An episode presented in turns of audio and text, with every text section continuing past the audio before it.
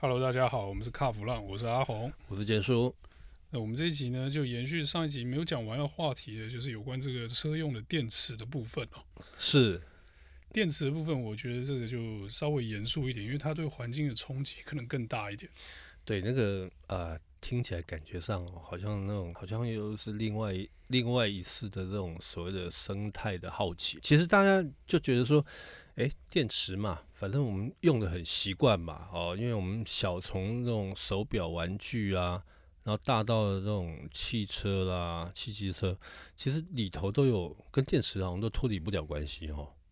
应该说，作为一个能源储存的媒介啊，你只要有需要动力的地方，大概都看得到电池。对，应该是说啦，大家就觉得说，电动化之后，汽机车会变得很环保。对，没错，它是很环保。它哪一端环保？它没有所谓的这个污染、空气污染的问题，因为它没有没有排放废气。最近大家是开始有呃有一种观念上的转换，大家会开始讲说，哎，这个。电池，因为现在用的里头的原料是很多都稀土，稀土从开采开始，然后到电池的制成，一直到这个所谓的太易回收，哦，这个中间的污染是很大，非常的大。应该说，它就是使用的这个部分是零污染，而且就连使用都不见得是零污染。诶，使用当当你充电的时候啊，充电的时候，因为我们现在仰赖呃比较多的是火力发电嘛，哈，那绿能，我们所谓的绿能发电这个部分还不是那么普及的情况之下，它是好，因为当大家在充电的时候，其实用需要用的电力更多嘛，那你就烧煤烧炭嘛，对，就是使用者没有制造污染，但是你的电力的来源却是一样是制造污染。做出来，对，所以一个是呃定点式的污染呐、啊，好，以目前燃油车来讲，大家就说啊，它它污染，对，它是移动式的污染。那呃电动车、电动机、汽机车啦，他们是能源能源在在在提供的时候，他们是定点式的污染。欸、那说这个定点式的污染，让我想起来一个很有趣的 的东西，什么东西？你不觉得这就跟这个？去庙里拜拜啊！哦，你说香炉啊？金纸 通通金纸，金子通通收在一起烧烧的意思。对，那个那个就差不多类似那个意思啊，类似那个意思。那其实电动化了，也不是这几年的事情，大概一百多年前。其实，其实那时候，呃，我们以汽车来讲，那时候有三种能源的提供。哦，一种当然就是所谓的石油嘛，内燃机；一个是马达，那另外一种呢，瓦斯，很难想象哦，那时候还有瓦斯车。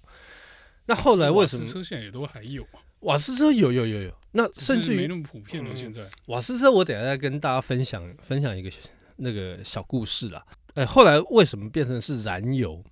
哦，内燃机它会变成是主流，就是因为大概差不多在一九二零年代左右。那德州原油那边就起来了啊，起来之后，那是不是就大家就开始往燃油的部分开始跑，对不对？那时候就变成主流嘛。应该说，燃油的供应开始就是比较稳定，而且比较有量，是非常稳定，非常稳定。哦，那不论是你说呃，像那时候才刚经历过这个所谓的一次大战嘛，那那时候什么？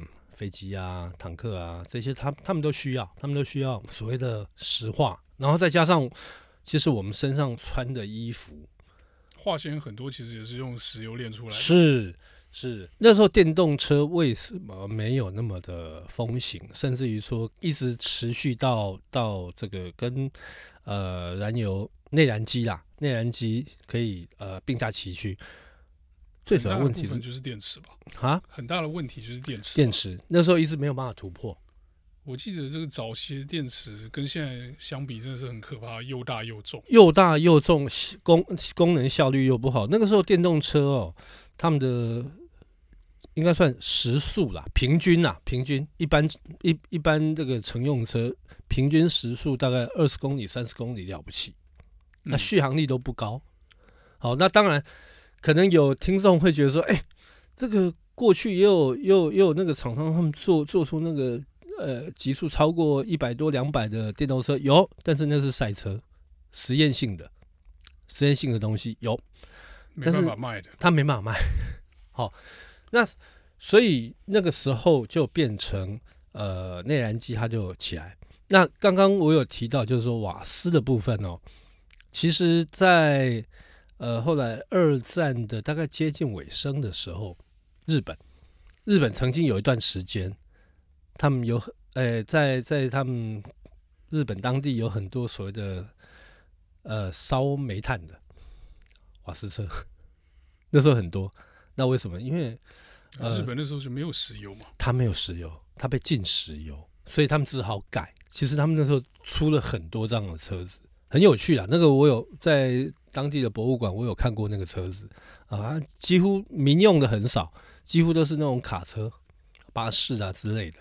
好，回过头来，那后来电动车它变成什么啊？譬如说，呃，像那时候美国的通用哦，他们那时候就已经开始在做所谓的电动车的开发，但是无法突破的还是在电池这一端。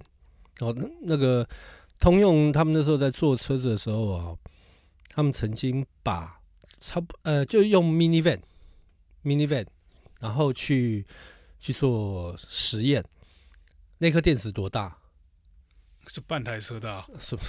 诶，你能乘坐的空间只剩下前座大概两两个座位，后头整个全部满满电池。你刚说是 minivan，那电池不就跟一个房间差不多大了？呃，很大，真的很大，你很难想象。很难想，但是因为那时候用的是铅酸电池，效率当然没有那么好。那后来，后来是因为呃，像后来发展到这个所谓的锂电池之后，它的整个体积也好，效能也好，都比过去来的佳。好，但是大家都忘了一点，锂电池里面它有很多的稀土，那你是不是要去开采？当你开采的过程里面，其实它会对于环境会造成很大很大的污染。都没想过哈，没关系，那是中国啊，不是小白。中国中国有稀土，但是它也有很多的稀土的矿泉是在海外。嗯，好，所以所以这个非洲那边好像蛮多的，非洲也有啊，澳洲也有啊，所以这个都会造成很多这个这个我们所谓的环境上的污染。只是说这种污染，呃，会有多大？其实目前没有一个人敢说。因为大家都不想说，不是、啊、说了就破局了。对，说了马上就破局。好，那那大家在变成说，哎，大家会觉得说，那那你讲这个电动车电动化的部分，那就是一个假议题嘛。所以我觉得，其实与其说是环保的问题，我觉得是比较像是所谓的路线之争哦。怎么样路线之争？就是石油跟电池在较劲。来说厂商吗？对 就是这两个能源到底。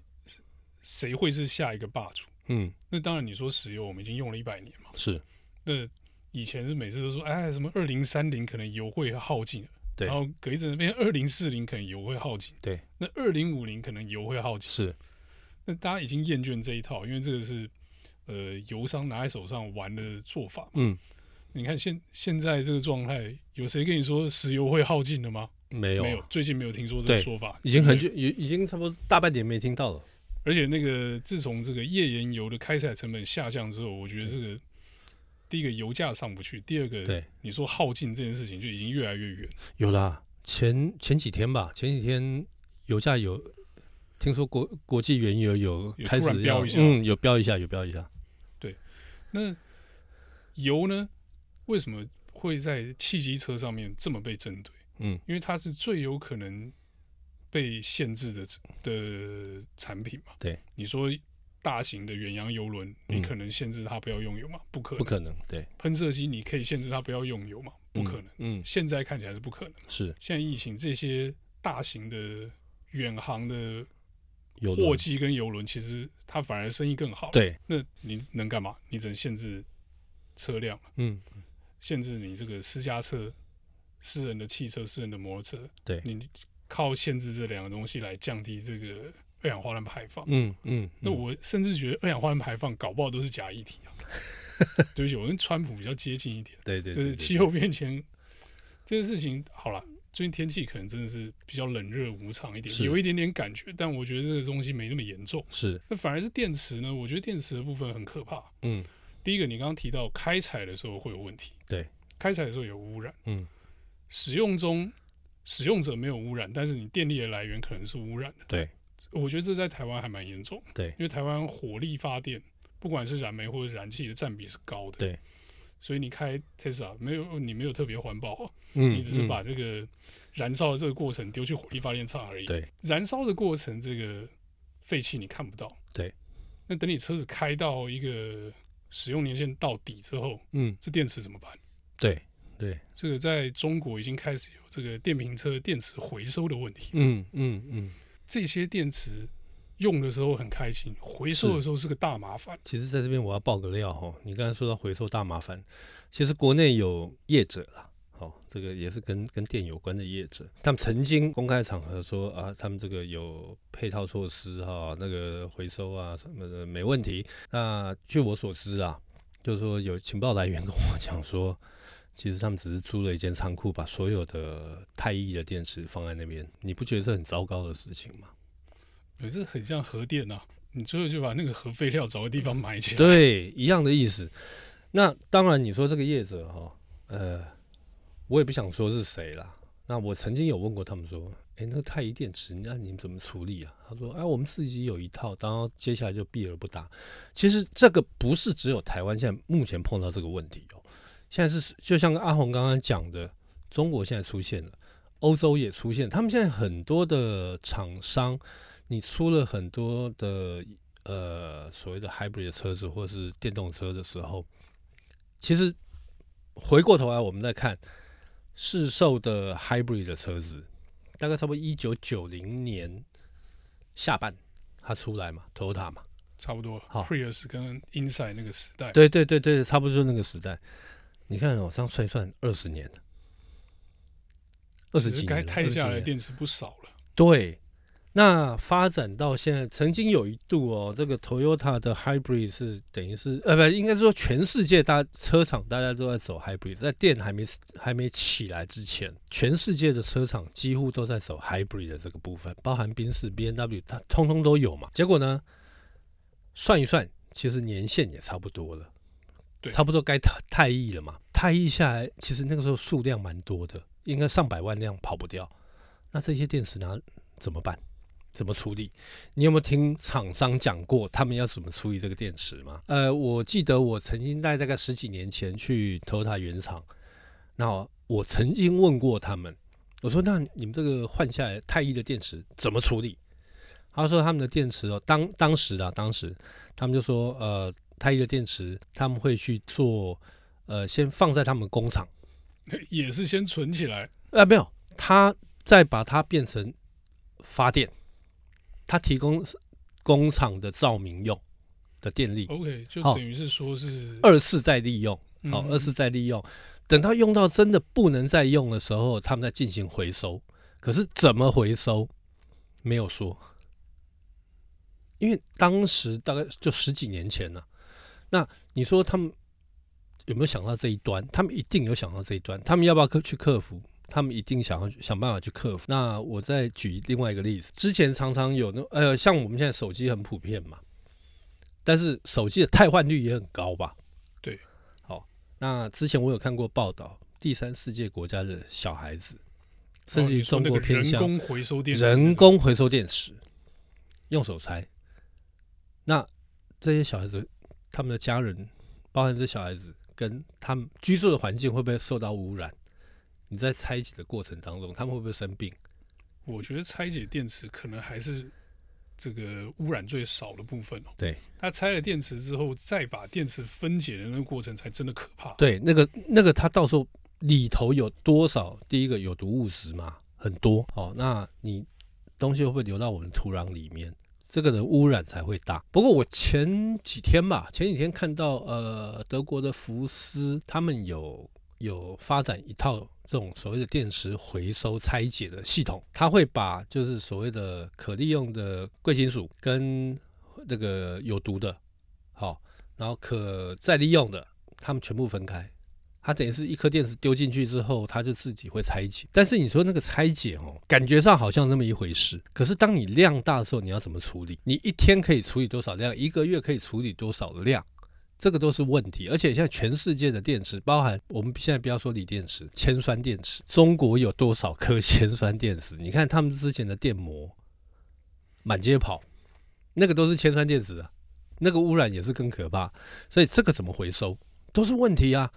然后大家就一味的去说要用电，包含我们的政府也是一样，在这一端哦，你说要走绿能，哎，这个我同意。但是后面那一端有没有配套措施？好像到目前为止都没有。哎，政府到现在没有提到说，那没有也没有去约束这些业者。那你接下来电池太易要怎么处理？到现在还没看到哦，都还没看到。又要图利。资源回收厂商了吗？呃，我觉得也不是说图利。哎，其实我说真的，对这个资源回收厂商的业者来讲，他们的压力也很大，风险也很高。对啊，对不对？没错。你你你先去回收的东西，它是有毒有害的物质，那你要这些员工那边拼命哦，怎么可能？其实对比一下，你刚刚讲的福斯就好了。对，它那个是全自动化的回收系统，是，所以它不用。假手人手去拆装，对或者是人在外面按电按按钮的就好了，对对对对对，那可是我觉得这一套系统一定很贵吧？不知道，目前他们说他们有发展这个东西，那也贵不贵我不知道，但是我觉得应该很贵。这是这个世界级的大车厂在做的事情。是。那你说小地方，除非他们很有良心的说，哎、欸，这套系统我便宜的让你使用，嗯嗯，便宜的给你在台湾建制一套，是，那你才有可能。呃，以比较低廉的成本去建置这个回收的装置嘛？对。那如果你要花一样的钱，但是你没有那个技术力的时候怎么办？你的人力就人力对。那人力进去了，那这些人会不会因为这些污染的物质导致他的生病，或者是说甚至后续的其他的工业职业伤害之类的？嗯嗯嗯，这都是有很高风险的事情。对。所以电池真的是一个很好解的。呃，电动车真的是一个很好的解方吗？从这个角度看，并不是，并不是。那所以，呃，当然有很多人在鼓吹说，一定呃，就是它目前看起来啦，是一个不得不的一个大趋势，因为全世界大家都在，我我应该说，这个感觉上有点像蛋挞效应，你知道？大家都在疯，大家都在疯，从金融市场也在疯，那个销售市场也在疯。连政府的政策都在封这个东西的时候，其实这这很可怕。万一哪一天这个神话破灭了，整个是崩盘。哎，整个电动车、电动系统、电池，整个供应链都要重新再洗牌。重新洗牌。好，那你现在走电动化，传统的燃油汽机车的这些供应链是打掉重练，那会造成什么问题？更大的社会问题，因为很多人没工作啊。因为你现在经历一个产业转换的哦，那个状态，那个那个不是叫阵痛，那个不已经不是阵痛，啊、那痛很久啊。那你看，全世界仰赖传统内燃机汽机车这个生活的人有多少？很可怕哦，很可怕。那不是只有上百万、上千万，不是这样算哦。哦，那如万一这个供应链整个大转变的时候，那这个又是影响到变，这个一定会变成一个很大的社会问题。一味的追求电动化，其实现在好像感觉上，嗯，不管是政府也好，一些一一些厂商也好，他都把电动化变成说，哎，这个是唯一一条路。其实应应该是电动汽机车，它只是你呃这个这个动力源的另外一种新选择。真正的操控权应该是在。消费者自己的手上，他他自己可以去做做选择，他应该是这个样子。你喜欢电的，你就走电，你去买电车；你喜欢那个内燃机，你去买内燃机，让这个市场变成是比较比较公平竞争啦。那如果说自由化了，应该让它更自由一点。那或许我这样讲哈，会有一些这个这个呃，他追求环保啦、绿能啦，我可能会被这些人出草。出草是不至于啊，他们一定会来骂你说这个，反正你现在电动车你都不行就对了，你这样没有环保意识。其实我也不是说完全没有这种所谓的环保意识，我如果没有的话，今天就不会在，我们就不会在这边讨论所谓的电动车它的污染的问题，电池污染的问题。那所以呢，呃，我觉得这个议题呢。嗯，它会影响到我们的后后世子孙呐、啊，还有我们的环境。因此，我希望大家好好去思考：电动车真的这么环保？电池真的完全没有污染吗？我觉得啦，买电动车这件事情呢，你值得在花钱之前好好想一想啊。那你是真的适合这个产品吗？又或者是说，你是突然一头热？就想要买电动车，但是你却不清楚它的来龙去脉嘛？我觉得在购入之前，你要好好想一想。那我们这一集有关电池的内容呢，就到这边告一段落，谢谢大家。